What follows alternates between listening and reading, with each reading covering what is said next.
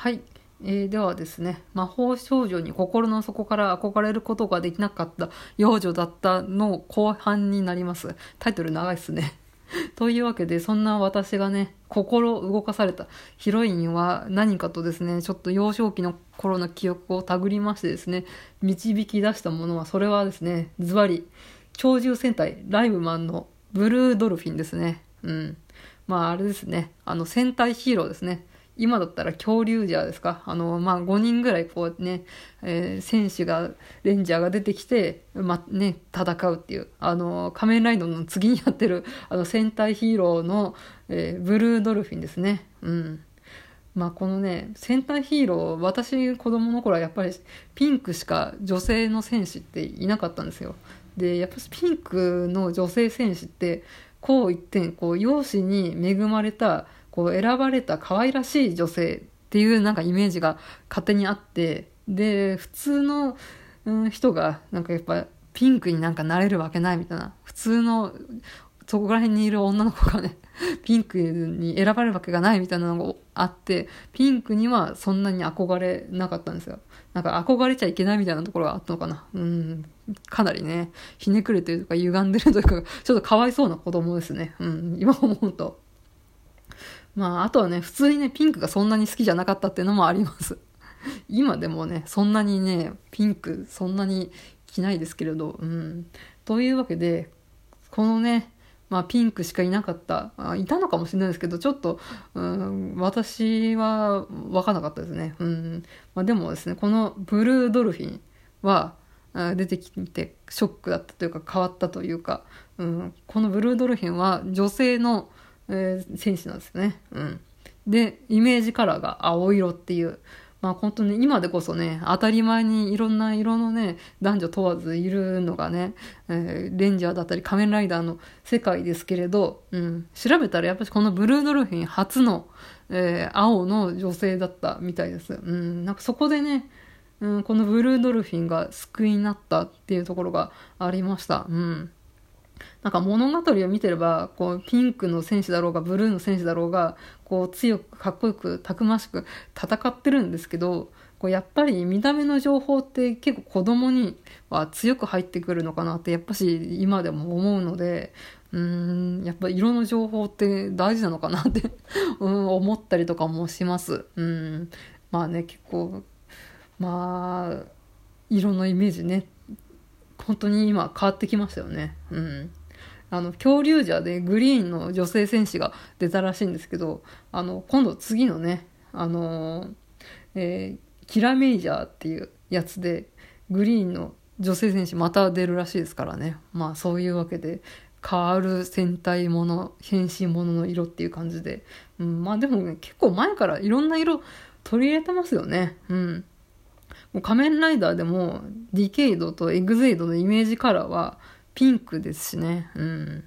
で、今やってるあの、プリキュアですね。あの、今、スタートインクルプリキュアっていうやつをやってるんですけど、その前のハグッとプリキュアっていうね、番組がやってたんですけど、そのそこでは、こうアンリ君っていう男の子のフィギュアスケーターの選手がいるんですけど、その子が、まあ、最終的にね、こう、プリキュアになれるっていう、うん、なるっていうね、そういうシーンがあって、あとはね、まあ、今やってる仮面ライダー01っていうね、うん、仮面ライダーの番組でも、3人目のライダーもさらっとね、女性の、えー仮面ライダーがね、出てくるっていうところがあって、まあ、ああんまり男女とか色とか関係なくなってきてるのが、まあ、令和だなっていうふうに思ったりとかもいたしますよね。うん。で、この、プリキュアの中で、えー何でもできる、何でもなれるみたいなのがテーマだったんですけど、まあ本当にこの仮面ライダーだったりプリキュアだったりとかも、まあそこの辺のテーマは結構取り入れてるなと思って、まあ見てます。うん。でちょっとね、話が変わりますけど、あのー初代のプリキュアですね、ホワイト、ブラックのあのプリキュアが出た時に、女の子でもこう拳で殴る蹴るで戦っていいんだって世の中の女の子が救われたみたいな話を結構よく聞くんですけどまあね私がプリキュアねこれ見たっていうか 始まった時はもう確かもう結構成人するかしないかぐらいだったんでまあ別にまあもうプリキュアをね直撃世代でも何でもなかったわけなんですけど うん、なんかそこで初めて救われるみたいなのを聞いて、あ、なんか私、プリキュアが出る前から女の子でも戦っていいって思ってたけどなって思って、なんかそれの原体験みたいなところもちょっとね、今回探ってみて、うん、導き出されたのが、うん、ドラクエ3がなんかそのね、女の子でも戦っていいみたいなところの原体験なのかなと思います。うん。ちなみにあの、ファミコンのやつですね。うん。多分小2とかでプレイしてるんですよ。ドラゴンクエスト3。で、まあ、やったことある人はわかると思うんですけど、あの、ドラクエって、まあ、勇者、主人公は性別が、あの、選べるんですよ。女勇者、男勇者。うん。で、まあね、ポケモンとかはね、あの、男子一択だったり、あとマザー2とか、もう主人公は男の子っていう設定で進んだりとかするんですけど、あなんか、ドラクエはね、男女選べたっていう。うん。で、仲間もね、あの、男女それぞれいるじゃないですか。こう、戦士だったり、魔法使いだったり、武闘家だったり、うん。いるので、なんか、ここら辺で、あ女でも戦っていいみたいなのが、なんかこう、許さ、許されたっていうのもなんかあんまり好きじゃないんですけど、なんか、うん、戦っていいんだってね、思いましたね。うん。まあ本当にね、何でもできる何でもなれるじゃないですけど、ドラクエのね、3で私はね、うん、救われましたね。まあゲームだからね、よりイコール自分みたいなところもありますしね。うん。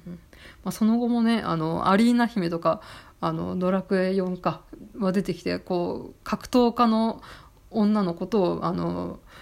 ちょっとね内気な僧侶の男の子みたいなところもあるのでまあドラクエって結構そこの男女の役割の固定化みたいなところを まあ割と早くから、うん、出してたのかなと思います。うん、まあ別にねあの女の子が女らしくおしとやかにみたいなのをね否定するわけじゃなくてですねまあそうやって多様性じゃないですけどまあうん、作品の中でのこう男女感みたいなのが、うん、早い段階からそういう風な感じで作られてたのかなと思ったのは、まあ、後付けで、まあ、制作者側は全然そんなこと考えてないとか、よくね、